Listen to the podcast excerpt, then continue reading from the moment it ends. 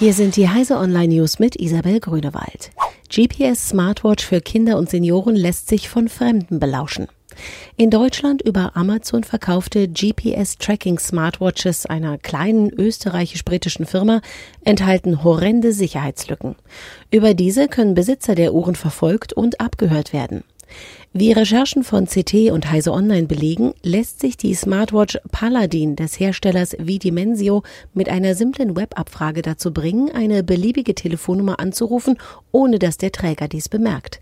Der Angerufene kann daraufhin alles, was in der Nähe der Uhr geschieht, mithören. Facebook beendet Zusammenarbeit mit Datenhändlern.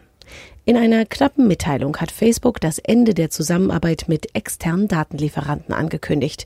Die Funktion Partnerkategorien wird geschlossen.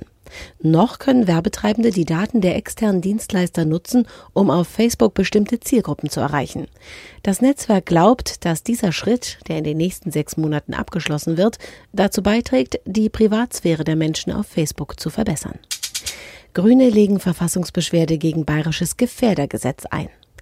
Die Grünen im Bayerischen Landtag haben beim Bayerischen Verfassungsgerichtshof gegen das Gesetz zur effektiveren Überwachung gefährlicher Personen eine Verfassungsklage eingereicht. Sie stört vor allem, dass die Eingriffsschwelle für polizeiliche Aktionen auf eine drohende Gefahr gesenkt werden soll. Statt mit einer aufwendigeren Fußfessel dürfte künftig heimlich die Telekommunikation der als Gefährder eingestuften Person überwacht werden. Gentechnik macht's möglich, Bier ohne Hopfen gebraut.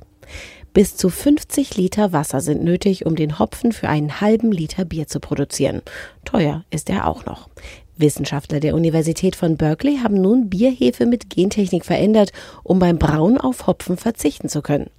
Das entstandene Bier schmeckt laut Testtrinker einer Doppelblindstudie sogar besonders hopfig, berichtet das Make Magazin.